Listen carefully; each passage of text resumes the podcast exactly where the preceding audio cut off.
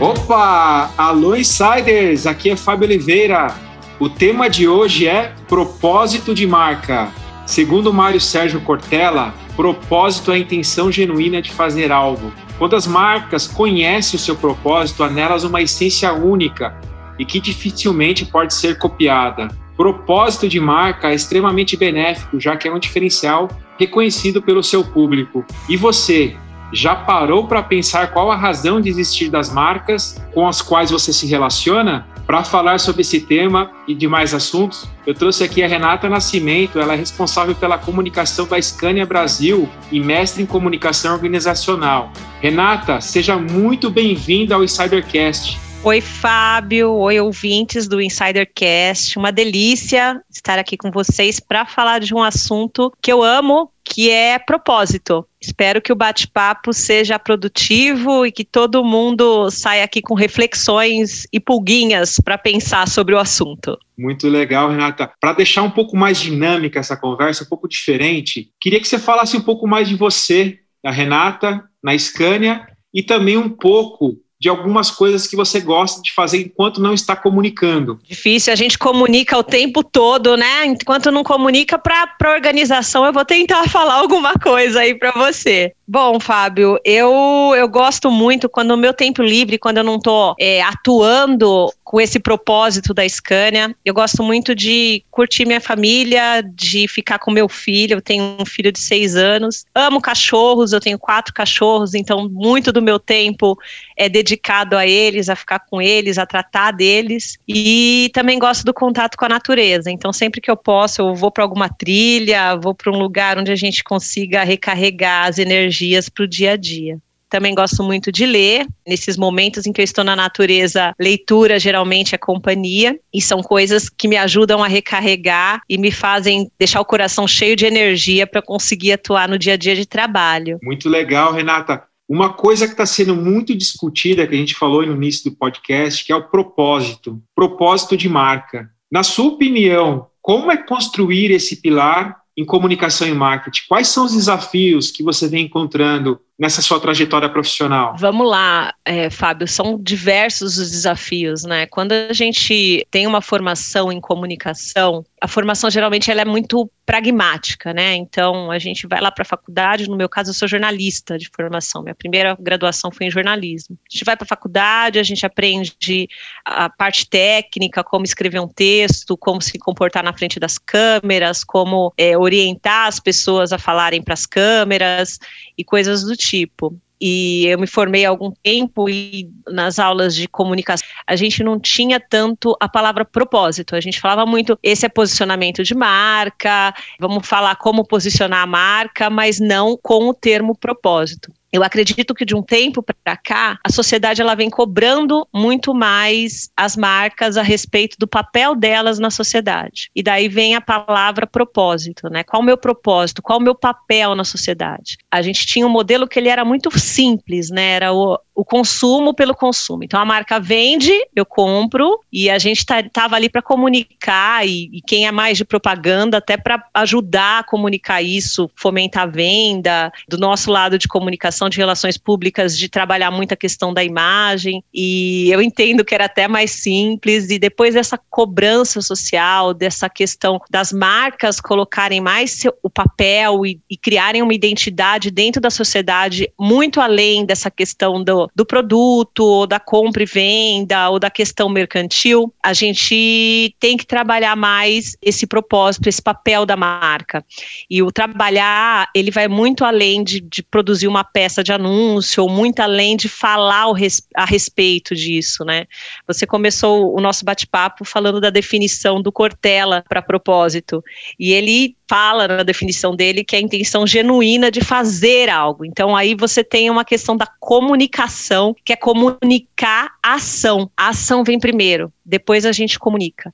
Então, acho que o difícil, a gente está bem naquela fase de transição e tem muita marca que já começou a entender que não, não adianta só me posicionar em termos de comunicação se eu não agir, se eu não ter coerência é, naquilo que eu faço, naquilo que eu entrego e naquilo, no modo como eu me relaciono com a sociedade, né? Como eu me relaciono com os públicos de interesse. A gente tem exemplos aí de, de marcas que é, tiveram um discurso muito mais elevado do que ação e a sociedade está de olho, por isso que tem se falado tanto em propósito.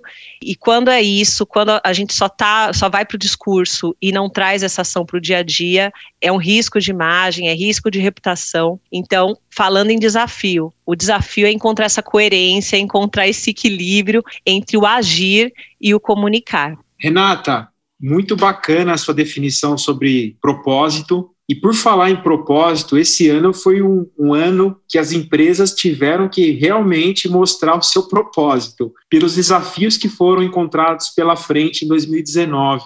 E a comunicação atuou como um pilar fundamental nesse processo. Como foi o trabalho de vocês na Scania nesse período onde todos os setores inclusive de transportes, foi muito afetado? Fábio, primeiro a gente não sabia o que fazer. Acho que como todo mundo, quando começou essa, esse cenário, né, esse, esse panorama que a gente ainda está enfrentando, é, foi muito de repente. Eu lembro que a gente tinha uma convenção enorme é, com a rede de concessionárias agendada para muita gente e, e, teve que cancelar e uma na semana seguinte a gente teve que parar de ir para a empresa, a gente não pôde mais ir para o escritório. Então, a primeira coisa foi aquele, aquela reação de, de paralisação, né? E agora, o que, que eu faço? Depois disso, a marca entendeu que a gente tinha que agir. A Scania, ela, um, desde 2016, ela colocou como propósito de marca liderar a transição para um sistema de transporte mais sustentável. E dentro do cenário que a gente vinha vivendo, o cenário de pandemia, de pessoas que de repente tiveram atividade econômica paralisada, tiveram, não tinham mais fonte de renda, gente que não tinha que como se proteger ou como reagir dentro dessa desse cenário, o que, que a gente teve que fazer? A gente teve que agir. Então, houve várias ações, desde a ajuda na manutenção de respiradores, em, junto com o Senai e com outras montadoras, a maior parte, a maioria das montadoras entrou nesse consórcio que é, ajudou nessa manutenção de respiradores para os hospitais. Além disso, nós montamos ações para entregar marmita e também álcool gel para caminhoneiros porque o transporte foi muito afetado lá no começo. No começo tudo parou e tudo fechou. Então, imagina, a Scania trabalha com caminhão de longa distância, né? Então, o caminhoneiro saía daqui de São Paulo, ia lá para a região norte, por exemplo, não encontrava restaurante aberto para poder comer. Então, isso foi uma, uma questão muito séria lembra que eu falei lá atrás, quando, quando a gente estava falando sobre propósito, de a marca tem que agir, ela tem que entender qual o seu papel no mundo.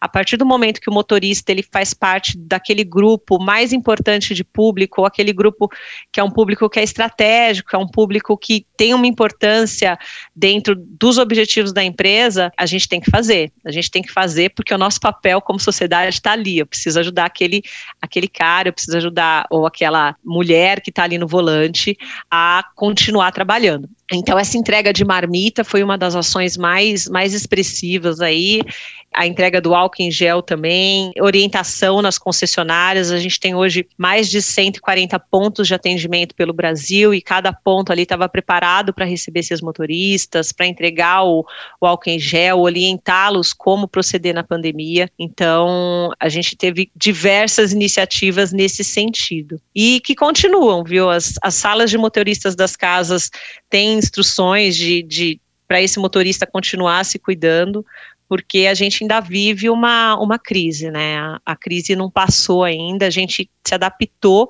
a viver com ela. Mas ela continua, ela está aí ainda e a gente tem que continuar lembrando qual o meu papel na sociedade, não só como empresa. Como empresa é muito, é muito claro que a gente tem que produzir caminhão, a gente tem que produzir ônibus, tem que produzir motor, entregar soluções em transporte, mas como um ator social, qual o meu papel e como é que eu, causo um impacto positivo é, cumprindo esse papel de verdade. Renata, você tem sentido que a sociedade tem cada vez mais cobrado das empresas uma postura como essa de não só visar a questão da lucratividade dos negócios, mas também o impacto social, ambiental de governança? Sim, tem sentido, tenho sentido sim, e isso é muito claro, né? Quando você começa a ver as últimas crises de empresas grandes, a maior teve a questão da, da crise da rede de supermercados, cliente que foi morto por seguranças, como isso repercutiu e o impacto que isso teve, o impacto financeiro da questão. O que é interessante é que muito se falava sobre reputação, né? E a, a dificuldade é como medir essa reputação. Vamos trabalhar a reputação, é importante trabalhar a reputação, só que a gente não tinha, e ainda não tem, mas hoje eu vejo que está muito mais fácil perceber como isso pode afetar de forma negativa a marca. Então, pega esse mesmo exemplo, esse exemplo é conhecido de todo mundo, né? Teve o fato, aconteceu o fato, o fato foi amplamente noticiado, ele é, além de ser deplorável, ele é politicamente incorreto, teve uma pressão gigante da sociedade em cima e teve um impacto financeiro negativo. A questão dos meios de comunicação, as mídias sociais, o fato da gente ter mais voz, do público ter ganhado mais voz, ele pega o celular ali, ele fala o que ele quiser, né? Ele escreve o que ele quiser. Claro que tem uma série de teorias que trazem a limitação tecnológica, você tem que saber mexer no celular, tem que ter grana para comprar um celular legal para poder comentar, mas hoje a grande maioria da população tem celular, tem até dois, né? O Brasil, num tempo, tinha um dado que tinha dois celulares por habitante. Então, com o celular, você consegue comentar, você entra no debate social. E dentro desse debate social, você tem uma marca inserida. Então, é um ator ali que está conversando diretamente com o consumidor. Se não é consumidor, é alguém que interage com a marca de algum jeito, é opinião pública. Então, isso vem sendo cobrado, sim, diferentemente de, de como era. Quando você tinha mais aquela comunicação de massa, você ligava o jornal 8 horas da noite, você consumia aquilo e você não tinha reação. Ia conversar, talvez, com alguém ali da sua família, com vizinho, mas esse alcance ele não tinha, é, não tinha a dimensão que ele tem hoje. Então, essa pressão, talvez ela até tenha existido. Só que tem duas coisas que a gente tem que ponderar: a questão do próprio planeta e a questão de como a gente está na sociedade hoje. Então, a gente vive uma crise climática, a gente vive uma crise humanitária em vários aspectos, e a gente começou a enxergar isso, né? Não só ali no meu quintal, mas em várias partes do mundo. Isso vem sendo noticiado pela mídia, a gente começa a perceber que isso está acontecendo e a gente cobra mais porque a gente quer garantir o futuro. A gente, como sociedade, quer garantir o futuro e a gente quer conduta, a gente quer que as empresas tenham condutas legais, a gente quer, de novo, que as empresas elas assumam um papel de impacto positivo dentro da atuação delas, não só o vender o produto, e a gente cobra cobra mesmo. A gente, como sociedade, como opinião pública, a gente tem que falar, a gente tem que cobrar. Eu acho que isso é muito legal, Fábio, é muito legal porque é a gente exercendo poder de cidadania mesmo, né? E eu acho que ainda faltam alguns passos, e aí muito relacionado à educação para esse poder ganhar até uma força maior, a gente conseguir argumento, por exemplo, para debater sem polarizar, mas a gente já avançou bastante em termos de condições de cobrar mais das marcas, que elas ajam de maneira ética, que que elas tenham atitudes que considerem o impacto no meio ambiente, que considerem o impacto nas pessoas.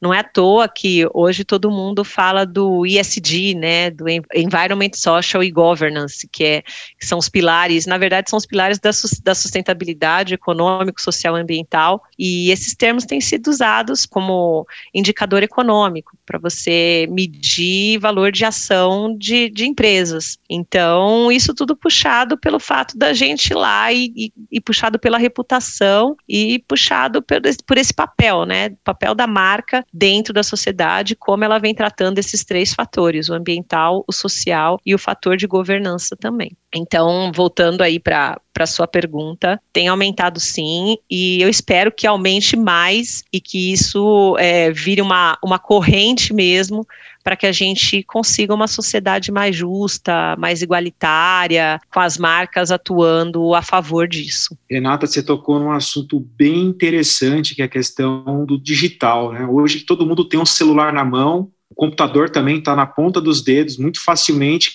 cada pessoa pode se manifestar na internet e cobrar as empresas com ações efetivas. Como que você enxerga essa questão da inovação digital é, nos dias de hoje? Como essa transformação digital está impactando a forma como a gente vem se comunicando com a sociedade? Você como uma, uma mestre em comunicação, como que você está vendo esse movimento na sociedade e esses impactos? Fábio, esses impactos, eles modificaram é, totalmente é, o modo como a gente conversa e como a gente se relaciona com o outro, né? E aí essa pergunta é muito ampla, né? O, o que, que é o digital? O digital ele é muito além do, do celular, né? Tem o celular, o celular seria a ferramenta, o computador é a ferramenta, mas tem uma relação aí com o tempo também e como eu enxergo a maneira com a qual eu me relaciono com o outro. Falando em termos de comunicação, mudou muita coisa, né? Porque antes era muito mais, a gente tinha uma, uma relação muito mais analógica, a gente tinha uma relação muito mais do emissor-receptor, e ali tinha um, um, canal direto, você mandava mensagem, ele recebia,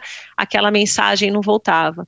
Hoje a gente começou a trabalhar em rede com vários pontos é, é de contato, vários pontos de conversa, e isso no dia a dia abre infinitas possibilidades. A gente começou o papo falando disso, que é a questão do propósito, a questão da reputação, é, do papel social da empresa o papel social da marca e abre e, e, de outro lado outro aspecto dessa característica é a possibilidade da gente é, conhecer melhor o nosso público, né? Isso é uma parte muito legal da tecnologia pela questão dos dados, né? A questão de conhecimento, de comportamento, de você conseguir identificar preferências de consumidor, preferências é, das pessoas que se relacionam com a marca.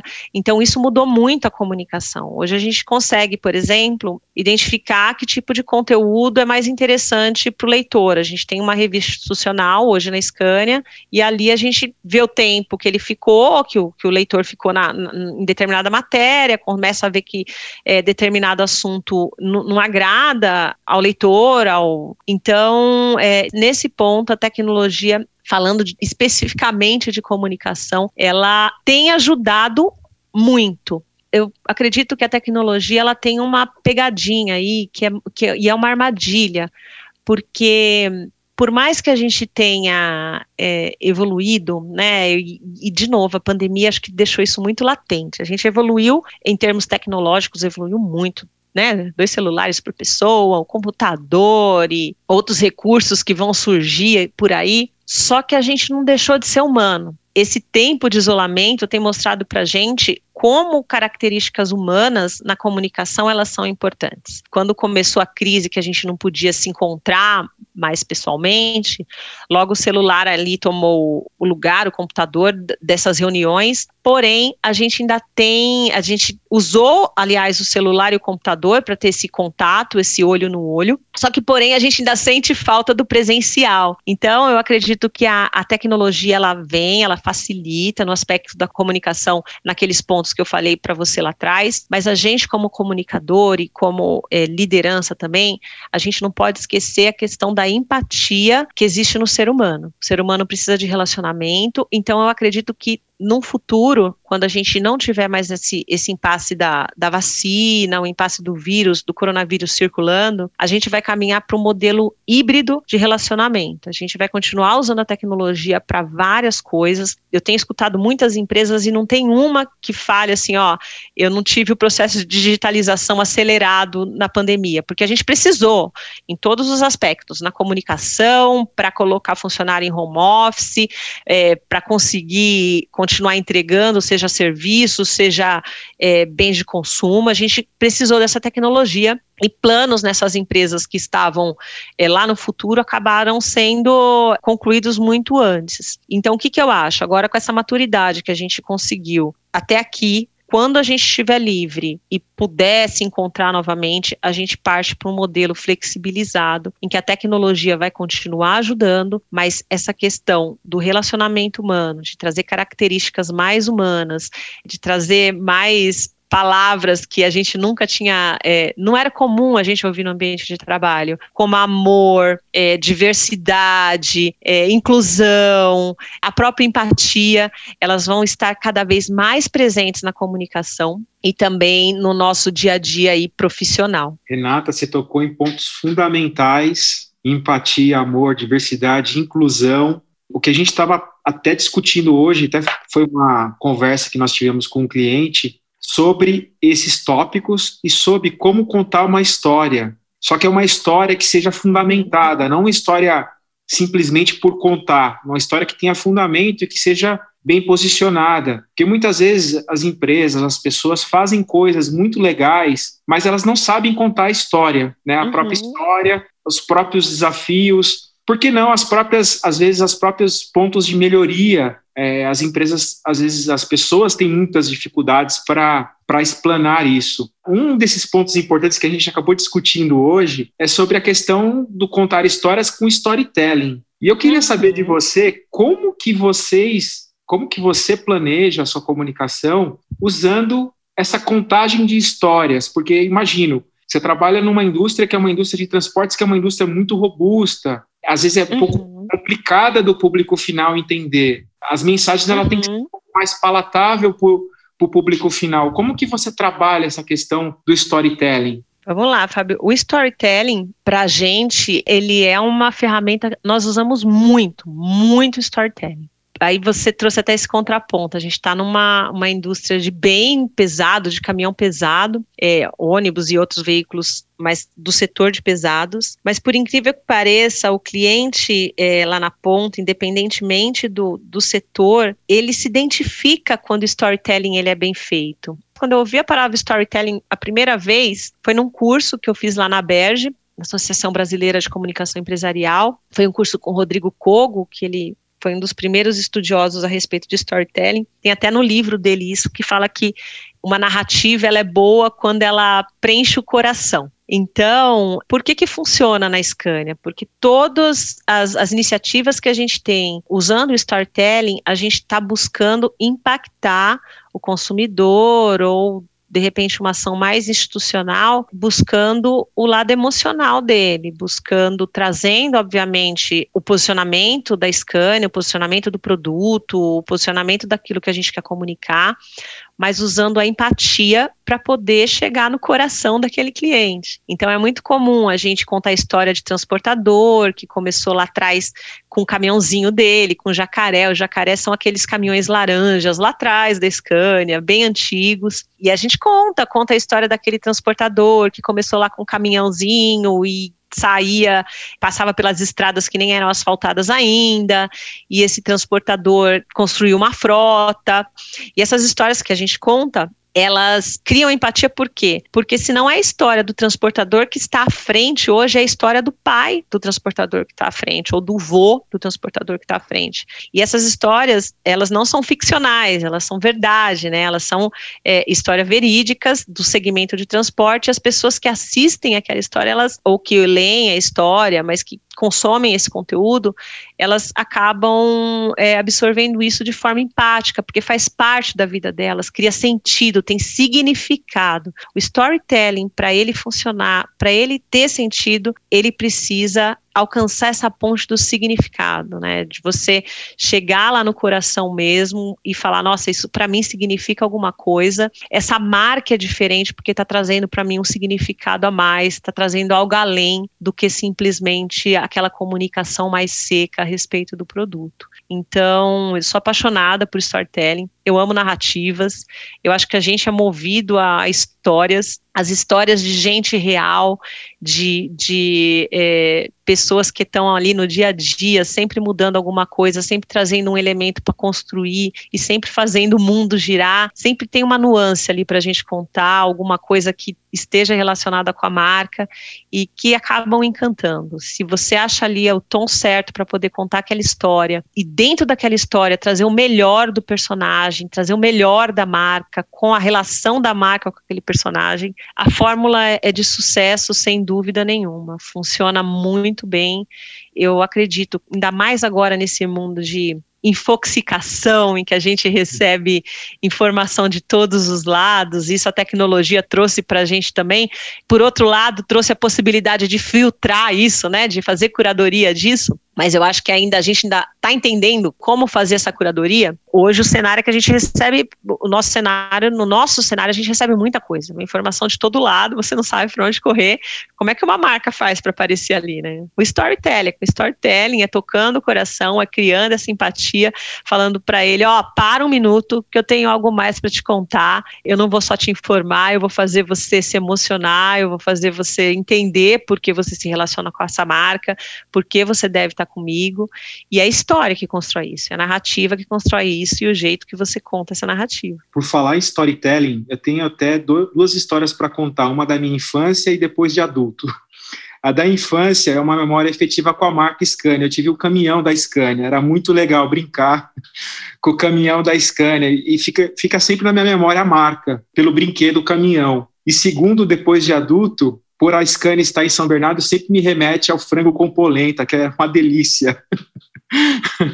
Muito bom, Fábio. Olha que legal, mas tá vendo como tem um imaginário aí coletivo. Nós comunicamos para humanos, né? Nós fazemos parte de um grupo e, e todos somos humanos. Então, são esses, essas coisas que a gente tem que encontrar na comunicação. É o caminhão que o Fábio brincava lá atrás, é o frango com polenta, porque é isso que traz diferença. Só falar do caminhão, porque a gente falou de tecnologia lá atrás, né? O que, que acontece? Com essa evolução tecnológica, o que é produto vai virar commodity, né? Produto, porque tem uma corrida muito, muito grande aí. Então, a, antes você tinha uma competitividade, a, a questão da, da competitividade, comparando um produto com outro, era muito mais distante, né?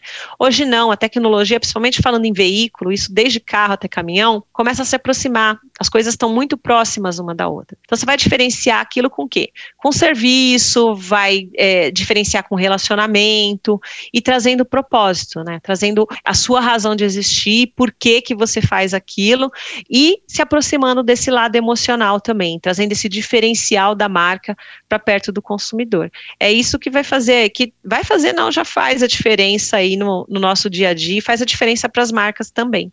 Isso é muito, muito interessante até falar para o ouvinte que que não entendeu a questão do frango com polenta, o frango com polenta é muito tradicional na região do Demarque, em São Bernardo do Campo, que é sede da Scania aqui no Brasil. Então, remete sempre a essa, essa parte da gastronomia lá da região. Muito Renata, bom. Vale a pena comer o frango com polenta de São Bernardo. Renata, infelizmente, a gente está chegando aqui no final do, do nosso episódio. Foi uma conversa muito bacana. Você trouxe pontos muito interessantes para os insiders. E eu queria que você deixasse um, um, recado final e também como as pessoas podem te encontrar nas redes sociais. Fábio, muito obrigada pela oportunidade. Falar sobre comunicação, sobre propósito, sustentabilidade é sempre muito bom. É, o recado que eu quero deixar para o pessoal é para o pessoal continuar se cuidando, tomem cuidado, cuidem dos seus familiares e, em termos profissionais, revejam o próprio papel dentro das organizações. Que impacto positivo eu estou deixando ali no meu ambiente de trabalho? Eu venho colaborando para a inclusão, para a diversidade. Quando eu vou para a rua e comunico, eu considero esses fatores, eu considero os impactos tanto ambientais, que eu estou promovendo lá fora. Às vezes a gente fala, ah, mas a minha empresa ela não tem esse direcionamento, mas a gente ali dentro do nosso, do nosso quadrado, do nosso mundo, a gente impacta muita gente. Às vezes a gente não percebe. Um bom exemplo, um modo de pensar que ele é dirigido a um mundo melhor, que ele é dirigido a uma sociedade melhor, a relacionamentos melhores, ele inspira, ele sempre vai inspirar. Isso é liderança, isso é, é inspiração, como eu disse. Então, eu deixo o convite aí para os ouvintes do Insiders se perguntarem para fazer essa reflexão. Que impacto positivo eu estou deixando para o mundo? Qual que é seu LinkedIn, Renata, por favor? Renata F. Nascimento. Desculpa, eu acabei esquecendo, deixei o recadinho e não falei. Muito obrigado, Renata, pela sua participação. Foi uma honra recebê-lo aqui no Insidercast. E eu queria deixar um recado final. Não deixem de seguir o Insidercast no Instagram, arroba Insidercast, e também comentar no nosso e-mail contato arroba insidercom.com. Essa é uma produção da Insidercom. Até uma próxima, Insiders. Fui!